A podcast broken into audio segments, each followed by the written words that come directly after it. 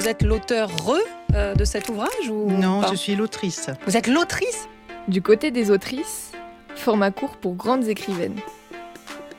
Peut-être que le 21e siècle sera le siècle du retour d'autrices. Bienvenue dans Du côté des autrices, un format court qui fait de la place aux femmes dans le clan des classiques de la littérature. Depuis la dernière fois, une femme a reçu le prix Nobel de littérature. Il s'agissait seulement de la 15e sur les 116 prix remis depuis 1901.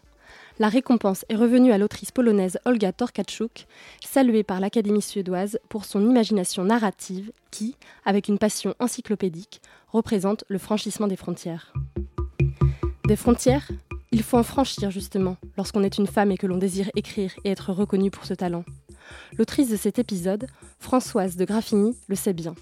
Françoise de Graffigny, née en 1695 à Nancy, a franchi de son vivant des frontières délimitées pour les femmes. Puis elle en a fait franchir à l'héroïne de son principal roman, Zilia, dans Lettres d'une péruvienne. Françoise de Graffigny s'est d'abord émancipée d'un père, puis d'un mari violent. Elle s'est ensuite réfugiée dans le château de la mathématicienne Émilie du Châtelet, qui fréquente alors Voltaire. Puis elle s'est échappée jusqu'à Paris. Là, elle y a franchi d'autres frontières. Elle a fréquenté le salon littéraire de Jeanne-Françoise Quinault, dit le salon du bout du banc. Elle a entretenu une abondante correspondance, qui a d'ailleurs permis à de nombreuses personnes de mieux décrypter l'époque.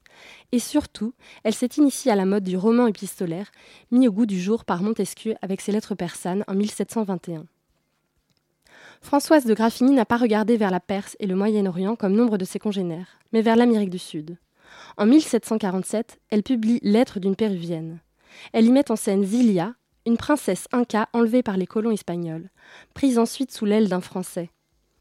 L'occasion d'élaborer une critique sociale de l'époque à travers les yeux d'une étrangère, obligée de découvrir les us et coutumes en France, un peu comme l'ingénu de Voltaire. Lettre d'une péruvienne rencontre un succès total. Il devient l'un des romans les plus lus de l'époque. Il est traduit dans plusieurs langues, il est réédité plus de 100 fois. Il est même mis à l'index, ce registre des ouvrages prohibés, ce qui ne fait que déployer davantage d'attrait pour l'ouvrage. Et pourtant, pourtant, malgré toutes ces qualités, l'œuvre finit par être oubliée, ainsi que Françoise de Graffigny, avant que des féministes ne la redécouvrent dans les années 1970. Je vais vous en lire un extrait. C'est un passage où Zilia décrit à son amant Asa son incompréhension du traitement des femmes dans un pays tel que la France.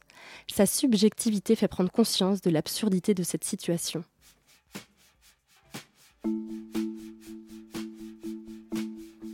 Il n'est pas surprenant, mon cher Asa, que l'inconséquence soit une suite du caractère léger des Français.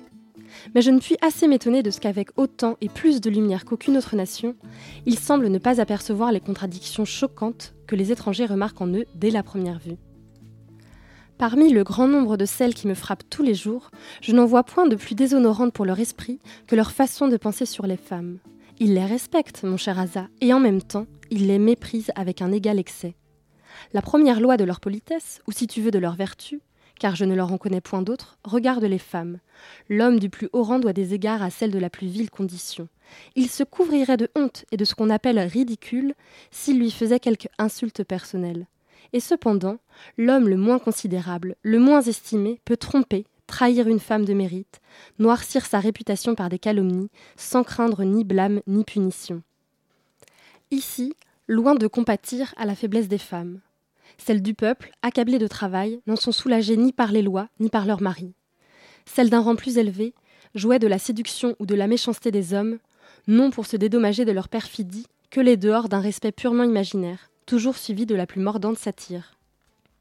L'impudence et l'effronterie dominent entièrement les jeunes hommes, surtout quand ils ne risquent rien. Le motif de leur conduite avec les femmes n'a pas besoin d'autres éclaircissements, mais je ne vois pas encore le fondement du mépris intérieur que je remarque pour elles, presque dans tous les esprits. Je ferai mes efforts pour le découvrir. Mon propre intérêt m'y engage. Ô oh, mon cher Asa, quelle serait ma douleur si à ton arrivée, on te parlait de moi comme j'entends parler des autres? Et à l'instar de ce que ressent son héroïne, Françoise de Graffigny a aussi connu le mépris après la gloire. Elle aurait pu être aussi connue que Montesquieu ou Voltaire, mais elle est tombée dans l'oubli, connaissant un sort similaire à quantité d'autres autrices. Et vous, connaissiez-vous Françoise de Graffigny? Et quelles sont vos autrices préférées? Inspirez-moi. Continuons la discussion sur les réseaux sociaux, sur la page Facebook et Twitter de Du côté des autrices. Rendez-vous aussi sur le site de Radio Campus et sur celui de l'association Le Deuxième Texte pour avoir accès aux extraits et aux références. On se retrouve dans un mois avec une autre femme ayant la force d'une autrice classique. À bientôt!